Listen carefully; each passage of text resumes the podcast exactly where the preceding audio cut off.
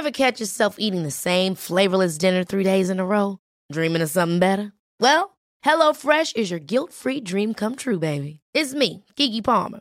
Let's wake up those taste buds with hot, juicy pecan-crusted chicken or garlic butter shrimp scampi. Mm. Hello Fresh.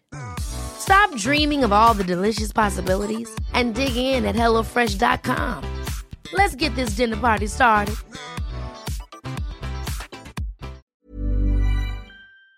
Nous serons tous derrière Benoît Saint-Denis lors de l'UFC 299 qui se déroule à Miami. Co-main event en 5 rounds assez inédit face à une véritable légende du MMA et de la catégorie lightweight. Peut-être le plus grand combattant à ne jamais avoir été champion undisputed, à savoir incontesté de l'UFC dans la catégorie. On parle évidemment de Dustin Poirier. On va analyser tout ça avec Big Rusty qui est venu avec pas mal, pas mal d'arguments en faveur de l'américain. C'est parti, générique. Soit.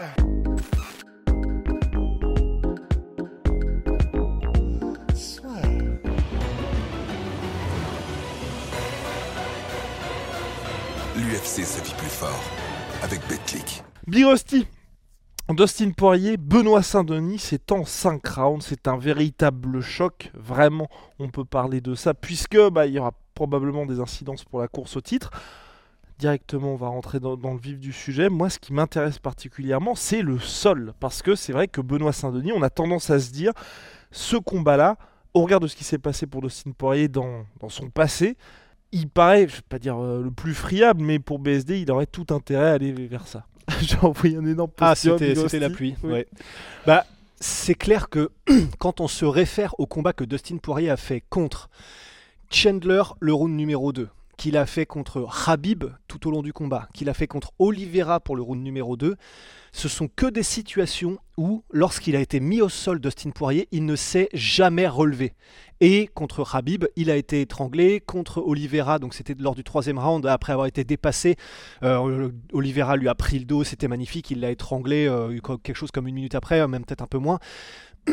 donc c'est vrai que quand on voit ça, quand on voit donc que Dustin Poirier semble face à quelqu'un qui est extrêmement dangereux au sol et qui a un bon contrôle et qui a une, une bonne pression au sol, non seulement il se fait contrôler et il peut même se faire soumettre parfois contre vraiment c'est les meilleurs du monde. hein. Là on a cité les meilleurs du monde, mais bah, c'est clair que quand on regarde certains des combats de Benoît et même ceux qu'il a fait à l'UFC et même contre des gars qui sont connus pour leur sol, et on parle donc Thiago Et- Moïse, voilà Thiago Moïse qui avait combattu Makhachev, qui a été jusqu'au quatrième round face à Makhachev, qui a amené au sol Makhachev. qui a amené au sol Makhachev. Et euh, bah, même avant ça, alors c'est encore un autre combat, mais les deux premiers combats qu'a fait Benoît à l'UFC, euh, Stolze et Miranda, bah, Stolze, il lui a fait une Khabib. Alors oui, Stolze, c'est pas le même niveau que ceux que BSD a affronté après, mais face à quelqu'un qui est d'un bon niveau, euh, qui était du niveau UFC, mais qui n'était pas le top niveau comme Moïse, etc., il lui a fait la totale Khabib, Benoît.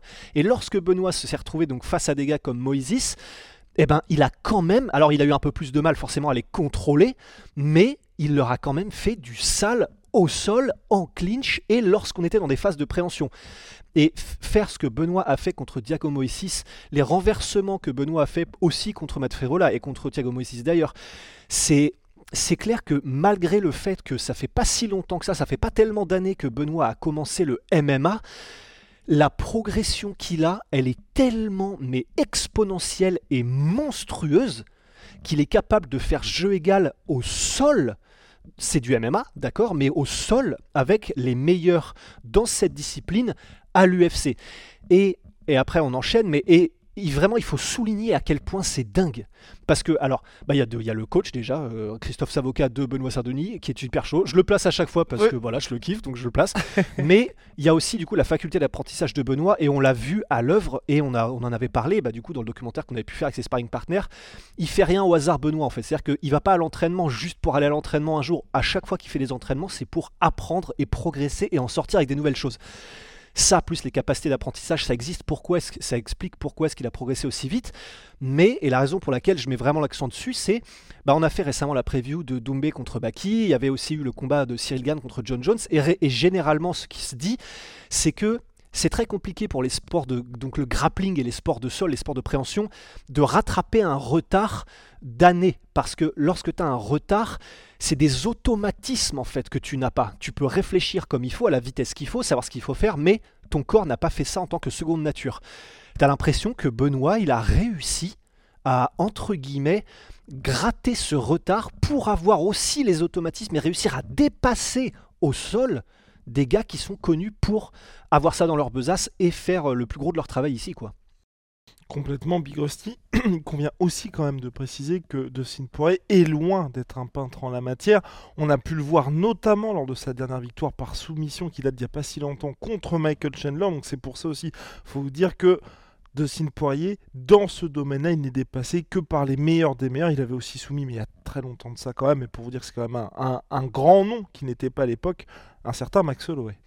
Oui, absolument. C'est vrai que ça remonte, euh, là, ça remonte euh, à, longtemps, mais effectivement, et il faut aussi souligner, et c'est vraiment bien d'en parler, que la, soumission qu'il a prise contre Michael Chandler, parce qu'on a dit au tout début du podcast que le round 2, il avait été euh, mis au sol et contrôlé pendant tout le round par Michael Chandler, et en fait, ce qui s'est passé, c'est qu'au troisième, Michael Chandler a voulu remettre au sol Dustin Poirier, et en fait, il a était peut-être un poil négligent et Dustin Poirier n'a pas loupé le coche à un moment où ils étaient euh, dans un scramble, c'est-à-dire en train de, Il y avait un mouvement dans lequel euh, qui était imposé euh, bah, par l'un et par l'autre, ça bougeait et Dustin Poirier a réussi à se défaire, je crois que c'était d'un décrochet de Michael Chandler, et donc il a réussi à retourner la situation et à se retrouver en position dominante.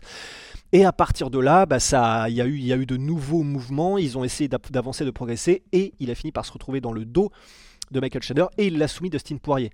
Donc en fait, oui, probablement que euh, c'est là qu'entre guillemets il aura le plus de, possibilités et de probabilités de faire la différence Benoît, disons, comparé à Debout, parce que même si Debout il peut tout à fait gagner Benoît, c'est quand même face à quelqu'un, et on en parlera après, qui est connu pour être efficace dans ce domaine.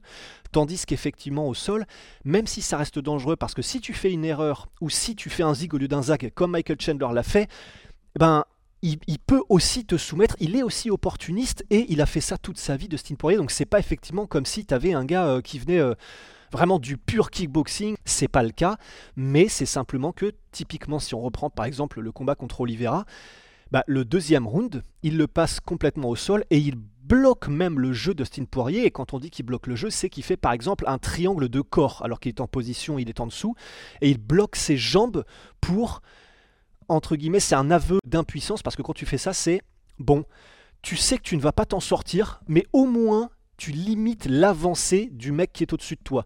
Et donc en gros, c'était un peu euh, l'aveu de la part d'Austin Poirier de je veux même pas tenter quoi que ce soit au sol contre Charles Oliveira parce qu'il est tellement réglé, opportuniste et efficace quand il y a des scrambles du mouvement et que ça bouge que je veux même pas le risquer. Et ça, pour moi, un peu de la même manière que euh, bah, lorsque certains combattants vraiment refusent d'aller au sol face à des gars qui sont des magiciens en la matière, quand tu refuses de le faire, c'est déjà effectivement qu'il y a quelque chose qui où tu sais que tu n'es pas en pleine confiance et où tu sais que ça peut mal aller si, si toi-même tu essaies de jouer ce jeu-là. Et quand on voit à quel point lui, Benoît, il est opportuniste, à quel point il est bon pour progresser, pour euh, passer les gardes, pour réussir à, prendre le dos des adversaires, même à partir du clinch, mais effectivement, voilà, c'est pas un peintre de Poirier.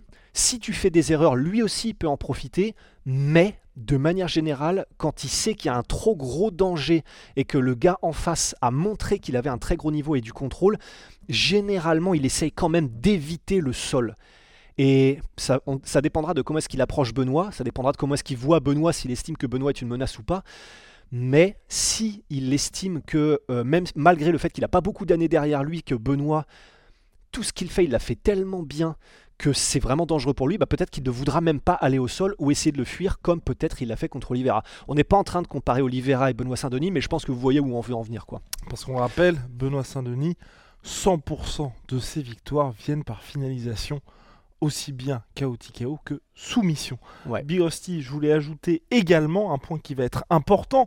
Vous avez sans doute tous vu les images capturées par RMC lors de l'interround de Benoît Saint-Denis lors du premier UFC Paris ou deuxième UFC Paris où Daniel, Daniel lui dit ne va le deuxième le contre Moïse voilà exactement contre Thiago pas de bagarre et justement Dustin Poirier c'est un domaine où il excelle tout simplement et c'est vrai que BSD a gagné, euh, enfin on va dire le, public américain là-dessus parce qu'il y a énormément de highlights de BSD mais c'est vrai qu'il aura tout intérêt même debout à être extrêmement discipliné parce que Dustin Poirier, les guerres c'est vraiment ce qui lui permet de dépasser ses adversaires.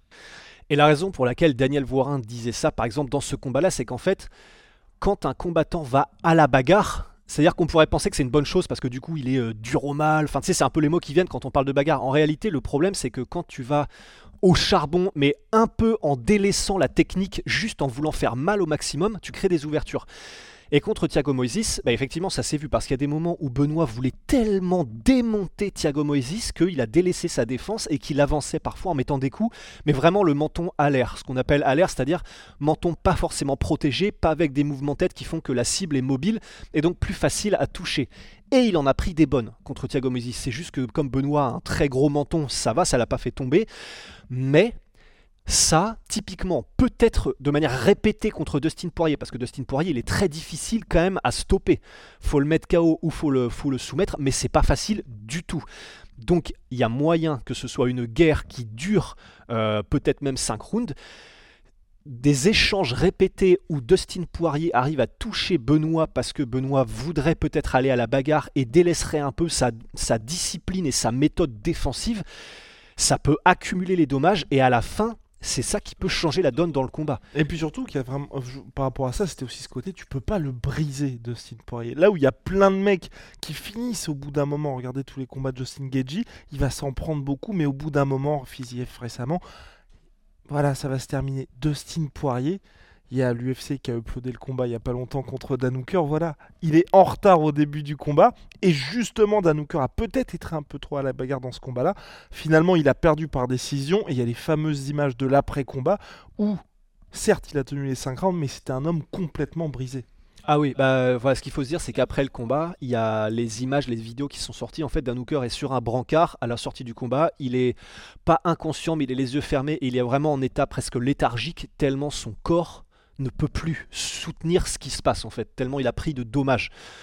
Et, d'ailleurs, effectivement, justement, dans ce combat entre Dustin Poirier et Danouker, c'est vrai que c'est un bon exemple parce que faut savoir que Dustin Poirier, il a fait quasiment presque que des guerres en fait à l'UFC. Chacun de ses combats, même si ça va que au deuxième ou troisième round, il y a des échanges, il en prend, il en donne, c'est la guerre, ça va au mental, etc. Et contre Danouker, ça a duré effectivement 5 rounds. Et le truc qui est dingue, et c'est là où effectivement pour Benoît, être resté méthodique, ça va probablement être vraiment important, c'est que il prend des impacts, notamment au corps, à la tête, des genoux, des, des kicks, dès le premier, le deuxième round, et vraiment des énormes parpaings de la part de Danouker. Des trucs, normalement, d'une telle puissance que lorsque tu les encaisses aussitôt dans le combat et que ça continue parce que ça a été euh, tout au long des 25 minutes, normalement au bout d'un moment tu brises. Sauf que, effectivement, par exemple, tu, tu donc déjà il n'a pas brisé euh, Dustin Poirier et il a gagné au mental en plus de, réussir à se régler techniquement au fur et à mesure du combat parce que c'est ce qu'il fait aussi. Il est capable de décrypter un petit peu ce que fait l'adversaire et de s'améliorer, de s'adapter, de se régler au fur et à mesure du combat Dustin. Et même, tu citais effectivement le combat contre Justin Gagey. Grosso modo, c'était Justin Gagey qui essayait de tuer les jambes de Dustin Poirier avec des low kicks. Et on sait à quel point ça peut aller très vite, que ta jambe ne réponde plus et que le combat se termine euh, lorsque tu prends trop de low kicks. Ce Justin Gagey en plus. Sauf que il y est allé au mental Dustin Poirier et c'est lui qui petit à petit a réussi à faire tellement s'accumuler le dommage dans la tête donc de, pour le coup de Justin Gagey que ben, c'était un bras de fer, euh, low kick contre gros parpaing et c'est Dustin Poirier qui a fini par gagner. Et généralement c'est ça avec Dustin. C'est pour ça qu'on dit que à moins qu'il ne le mette KO sur un coup, à moins que ça n'arrive pour Benoît, réussir à briser dans une guerre Dustin Poirier, faut se dire que c'est quasiment impossible. Mm un point qui est important que tu soulèves, on en avait parlé lors de notre preview de Volkanovski contre Topuria, justement ce menton de Dustin Poirier. Il vient de, il vient, au mois de juillet dernier, il s'est pris un KO, le premier depuis le KO qu'il avait subi contre Michael Johnson il y a bien longtemps de ça. Donc il s'était incliné sur head kick là par euh, face à Justin Gagey au mois de juillet dernier. Est-ce qu'on peut se poser la question de bah, Dustin Poirier, il a le poids des guerres, l'âge quand même, et donc là il revient d'un KO. Est-ce que ça peut jouer pour toi on est dans une situation où pas vraiment d'inquiétude Bah, il a prouvé effectivement qu'il avait pu prendre un sale KO Dustin Poirier et revenir. Il l'a fait après son KO en featherweight contre Connor, il l'a fait après son KO contre Michael Johnson en lightweight. Donc il a, alors l'âge va pas aider, c'est sûr, mais en tout cas il a prouvé Dustin Poirier que c'était pas quelqu'un que tu peux briser psychologiquement après avoir pris un gros KO euh, devant le monde entier. Parce que contre Connor, c'était vraiment pendant l'ascension de Connor, donc euh, c'était devant des millions de gens. Donc psychologiquement, je pense pas que Dustin Poirier arrivera éreinté ou d'une manière un peu différente. D'autant plus que c'était pas comme s'il avait pris euh, genre un, coup bien placé où on aurait pu se demander oula est-ce que son menton s'est effrité? C'est un high kick en coup du lapin, donc bon c'est quand même compliqué de Justin Gagey. Donc je pense pas que ça fera nécessairement une différence. Ce combat-là contre Gagey. Par contre, on le sait aussi, ces combats accumulés, même avant cela, il prend beaucoup de coups de Steen parce qu'il va au contact, parce qu'il veut créer euh, des échanges. Bah ça, il y a toujours un moment où ça pète. Il y a toujours un moment où euh, on pense toujours à Chuck Liddell, mais il y a, d'autres combattants qui sont comme ça aussi, qui avaient un gros menton pendant toute leur carrière. Et il y a un moment où le, corps, tu as l'impression qu'il dit stop, le menton dit stop, et avec des, coups qui sont bien moindres et bien moins puissants que ce qu'ils ont connu pendant toute leur carrière, bah, au bout d'un moment, il y a un stop du corps et. I'm Sandra, and I'm just the professional your small business was looking for. But you didn't hire me because you didn't use LinkedIn jobs. LinkedIn has professionals you can't find anywhere else, including those who aren't actively looking for a new job but might be open to the perfect role, like me. In a given month, over 70% of LinkedIn users don't visit other leading job sites. So if you're not looking on LinkedIn, you'll miss out on great candidates like Sandra. Start hiring professionals like a professional. Post your free job on linkedin.com/achieve today. À chaque combat, tu as un petit impact et ça tombe. Peut-être que ce sera ce combat-là pour Benoît euh, pour euh, Dustin, peut-être pas. Mais en tout cas, je pense pas qu'il faut qu'on mise dessus parce que euh, jusqu'à maintenant, à part ces KO-là qu'il a pris qui étaient vraiment des énormes tombes, enfin ce qu'il a pris contre Michael Johnson, le mec littéralement lance une batte de baseball, euh, une balle de baseball dans la tête de Dustin, l'autre c'est un high kick. Et le reste du temps, euh, que dans toutes les guerres contre Gagey, Hooker et tous les autres, il encaisse sans broncher. Mais vraiment sans broncher Dustin, quoi. Et techniquement, Big Rusty, debout, en quoi est-il si dangereux de Steen Poirier? Parce que on pense à la revanche contre Conor McGregor, on pense son combat contre Max Holloway. Il a déjà affronté des très grands strikers et il a réussi à les dépasser techniquement. Ouais, alors déjà, il y a un truc qui est quand même très important qu'il faut noter, c'est que les deux sont gauchers, euh, Dustin et Benoît Saint-Denis. Et la raison pour laquelle c'est très important, c'est notamment pour les kicks de Benoît. Parce que les gauchers, c'est plus rare dans la vie comme dans les sports de combat. Et ben, généralement, quand tu es gaucher, tu affrontes des droitiers, mais du coup, les gardes sont inversés. Ce qui fait que tu es beaucoup plus susceptible, l'un comme l'autre, mais seulement le gaucher a plus l'habitude, euh, des kicks, euh, les kicks, les middle kicks, les high kicks, parce que du coup, tu as plus de, as plus de charge, euh, ils sont plus puissants et ton corps est plus ouvert, forcément, bah, en fonction des positions qu'ils ont. Là, en l'occurrence, Benoît pourra moins facilement utiliser ses kicks, parce qu'ils ont la même garde, puisqu'ils sont gauchers tous les deux. Après, c'est pas pour autant que. Enfin, c'est pas une fatalité, dans le sens où, par exemple, Dustin Poirier, quand il affrontait Conor McGregor lors de leur deuxième combat, il a utilisé de manière magnifique les low low kicks, les kicks au mollet, et qui peuvent vous tuer le mollet. Et d'ailleurs, c'est ce qui très rapidement. Et très rapidement. Et c'est ce qui s'était passé parce que euh, Conor McGregor, qui utilisait surtout son anglaise euh, et ses poings, du coup, avait beaucoup de poids sur sa jambe avant pour essayer de, de trouver des angles contre Dustin. Et après quelques low kicks seulement, euh, déjà, on, a senti qu'il y avait une différence dans l'attitude de la part de Connor et le chaos arrive comme ça. À partir du début jusqu'au moment où ça tombe, euh, c'est Conor McGregor qui mettait la pression à Dustin et qui essayait de le pousser contre la cage. Et en fait, il y a un moment donné où Dustin lui met un, encore un, parce que ça s'accumule, un coup au mollet, un low kick, un coup de tibia. Et en fait, Connor ne bouge plus. C'est-à-dire qu'en fait, il le fixe. Rien qu'avec ce kick, parce que Connor n'en peut plus et que sa jambe est morte, et ben en fait Dustin n'a plus qu'à contourner Connor et c'est Connor qui se retrouve euh, le dos à la cage et là il lui envoie un barrage mais genre d'une dizaine de coups le plus puissamment possible ou presque euh, Dustin et ça met KO Connor. Il faut le dire, ça met KO Connor. Il est inconscient pendant euh, quelques secondes. c'est pas un TKO. Voilà, c'est pas un TKO. Donc il faut savoir effectivement que du coup pour les kicks de Benoît ce sera plus compliqué. Et on sait que notamment les middle kicks utilisaient beaucoup Benoît euh, bah déjà pour creuser le cardio, pour faire mal et en plus pour exploser les bras euh, de ses adversaires comme il avait fait par exemple contre Bonfim, ce sera plus difficile. Il peut donc et Benoît et Dustin pourront donc utiliser les low kicks, les kicks au mollet. Par exemple, le high kick qu'a pris Dustin contre euh, Justin Gagey, bah là typiquement ce sera plus dur pour Benoît parce que donc euh, Justin Gagey était droitier et donc c'était un kick qui venait de la jambe arrière, qu'il avait camouflé, etc. Ils seront pas dans les mêmes dispositions, ils seront pas dans la même position. Donc déjà il y a cet aspect-là qui était qui est une grosse partie du jeu de Benoît, c'est les énormes kicks. Mais je pense que là où Benoît peut faire une grosse différence, c'est que bah, il fait du Muay Thai Benoît, c'est-à-dire qu'il utilise tout et que ce soit euh, ses front kicks qu'il peut utiliser au corps euh, contre Dustin Poirier, qui a une posture qui est lui aussi un petit peu penchée vers l'avant, mais c'est pas non plus abusé, c'est-à-dire qu'il il a quand même un centre de gravité qui est un peu plus euh, équilibré, mais comme il utilise beaucoup son anglaise, ça peut quand même être pratique d'utiliser des front kicks parce que ça intercepte, ça casse le rythme et en plus ça peut creuser le cardio.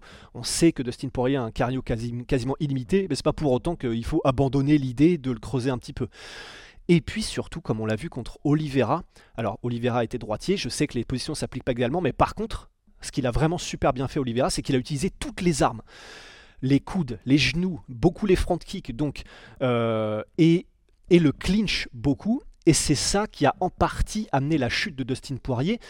Parce que au-delà du fait que tu peux donc potentiellement le dépasser, Dustin Poirier, ben, il y a le fait que lors de leur combat, c'est la peur, entre guillemets, qu'avait installé Oliveira en Dustin Poirier parce qu'il essayait à chaque fois, il lui mettait un coup et à chaque fois il essayait ensuite de le choper à l'arrière de la tête pour lui mettre des genoux. Il lui en a mis des très bons, ce qui a commencé d'ailleurs à mettre un peu en état d'alerte Dustin Poirier.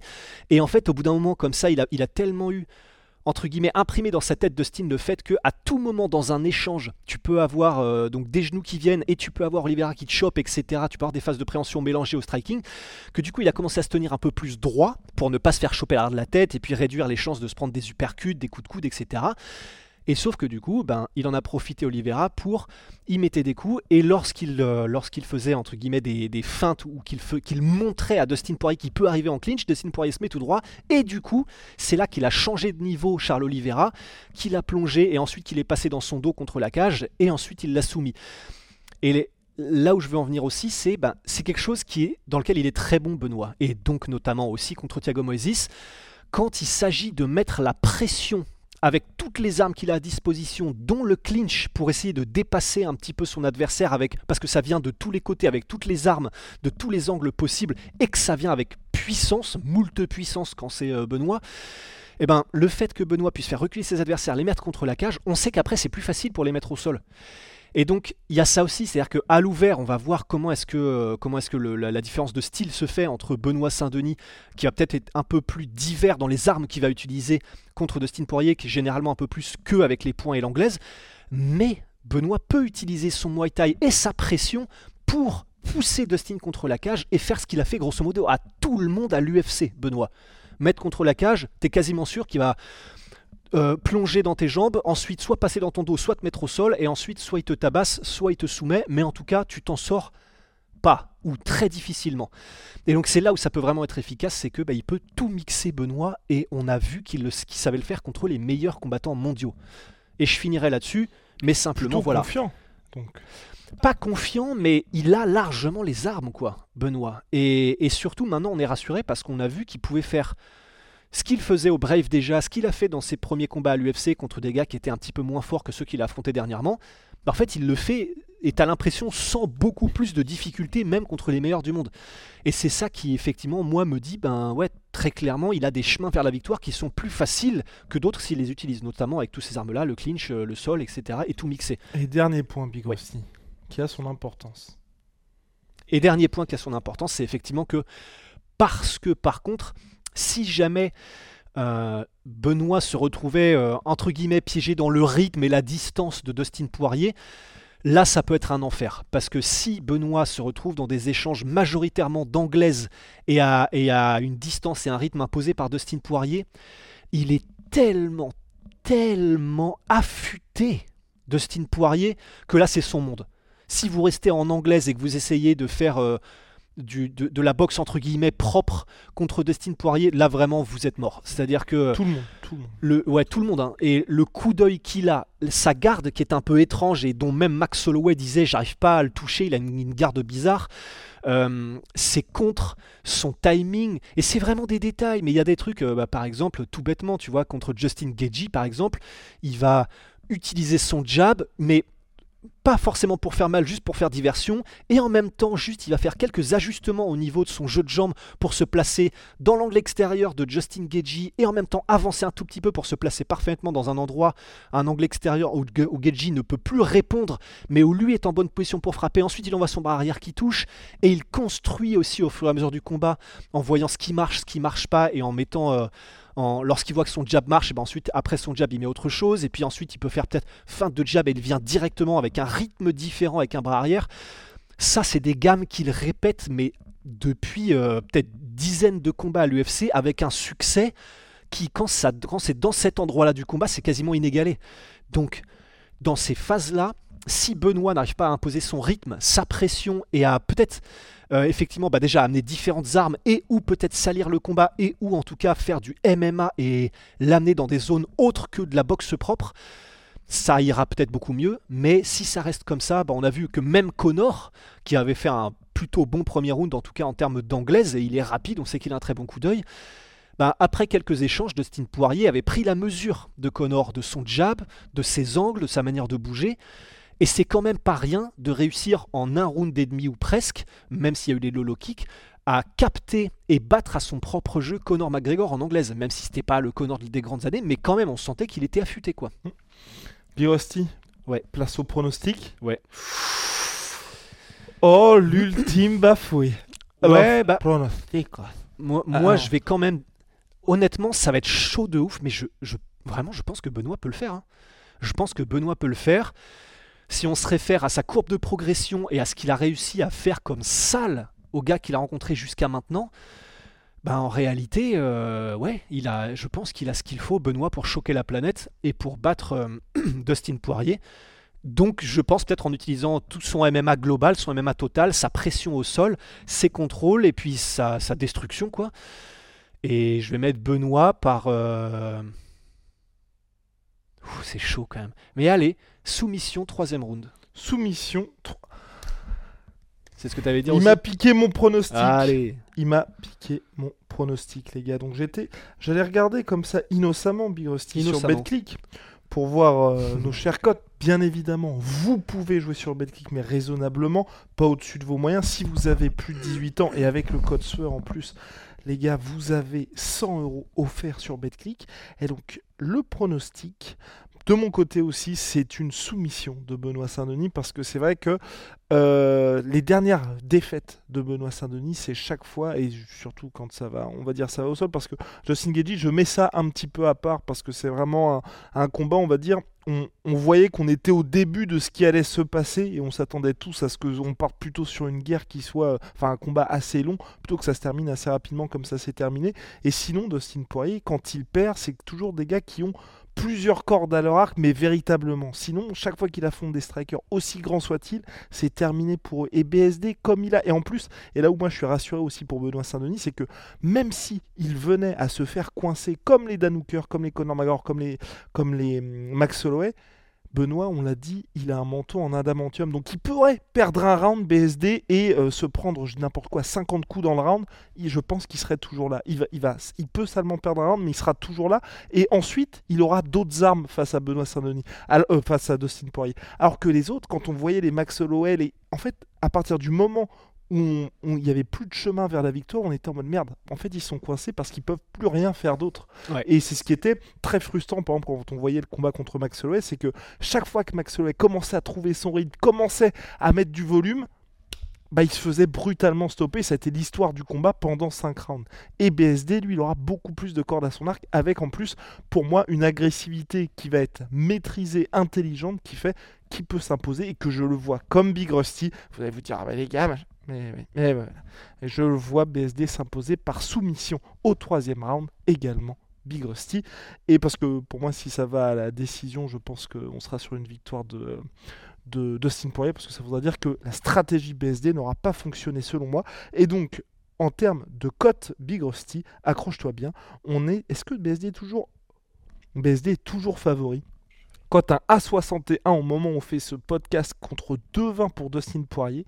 Et donc avec notre pronostic à Big Rusty, on est à 4,50 pour BSD par soumission. Et si on voit une finalisation de BSD, cote à 2,08. Est-ce que tu avais quelque chose à ajouter, Birosti Ouais, et euh, simplement que, comme t'en parles, mais ça nous permet aussi de, comme ça on aura tout couvert. Effectivement, vraiment l'intérêt, ça va, l'importance extrême, ça va être de tout mixer en même temps parce que ça, j'avais oublié de le dire aussi, mais lorsque tu fais des takedowns entre guillemets sans les avoir camouflés et comme ça simplement à l'ouvert, juste en rentrant dans les jambes, avec un mec aussi expérimenté que Dustin, ça passe, ça passe pas, ça ne passe pas, euh, ça ne passe pas tout simplement. Donc l'avantage, c'est que Benoît a déjà prouvé qu'il pouvait timer avec son timing, passer en dessous de, d'écoute de, son adversaire lorsqu'il a réussi à créer des échanges, et ben il passe en dessous d'une réponse de l'adversaire pour changer de niveau, le déséquilibrer, le faire tomber. Et même il peut faire ça contre la cage. Euh, il, commence un échange, le gars est en panique, il commence à envoyer des crochets, bah, Benoît passe dessous et le met au sol. Et, et ce sera le dernier truc pour moi, mais c'est aussi euh, on a parlé des kicks de, euh, Justin Gagey et le fait que comme ils sont euh, tous les deux gauchers, ce sera beaucoup moins facile. En tout cas, ce kick-là particulièrement. Néanmoins, et c'est quand même assez important aussi, toujours dans cette optique, pas juste du striking pur, mais aussi lié au MMA, eh ben c'est le kick qu'il a mis contre Matt Frevola. Parce que le kick qu'il a mis contre Matt Frevola, et dont on a d'ailleurs vu les images avant ça à l'entraînement quand il le travaillait avec Daniel Voirin, eh ben c'est pas juste un kick à la kickboxer, c'est un kick où après avoir, comme Oliveira contre Dustin Poirier tout à l'heure, on en parlait, mais après avoir imprimé un peu dans la tête de ton adversaire que t'as pas envie de te retrouver en clinch, où le mec peut te choper, te mettre la main dessus euh, pendant une des phases du combat, et eh ben Benoît, en gros, contre Matt Frévola, il s'est retrouvé dans une position où il a gardé le contact avec Matt Frévola le plus longtemps possible pour imprimer dans sa tête que euh, je suis là et si tu ne te barres pas, je peux te choper. Et donc le mec reste, Matt Frévola, en mode potentiel grappling, il peut mettre la main dessus, etc. Et du coup, il ne pense pas au kick. Et Benoît lui met, un, lui met le high kick à ce moment-là. Et ça passe crème. Il l'avait taffé à l'entraînement. On a vu la vidéo. Mais c'est parce que c'est vraiment.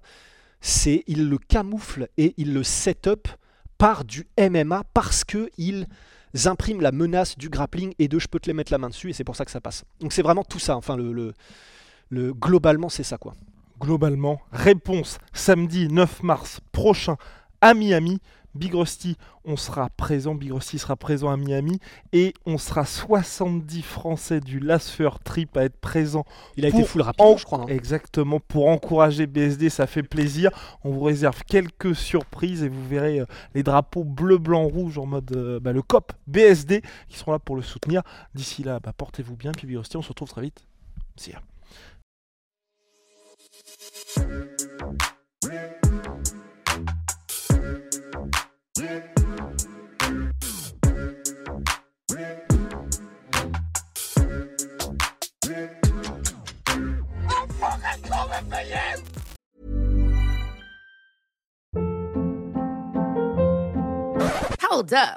What was that? Boring. No flavor. That was as bad as those leftovers you ate all week. Kiki Palmer here, and it's time to say hello to something fresh and guilt-free. Hello Fresh. Jazz up dinner with pecan-crusted chicken or garlic butter shrimp scampi. Now that's music to my mouth. Hello Fresh. Let's get this dinner party started. Discover all the delicious possibilities at hellofresh.com.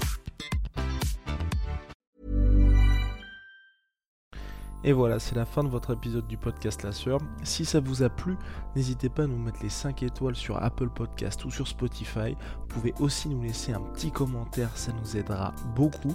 Et si vous voulez aller plus loin avec nous, vous tapez La Sueur sur toutes les plateformes ou sur les réseaux sociaux, vous nous trouverez. Et là, vous nous écoutez très certainement en audio. On est aussi en vidéo sur YouTube, mais également sur Snapchat. Là encore, vous tapez la et on sera là.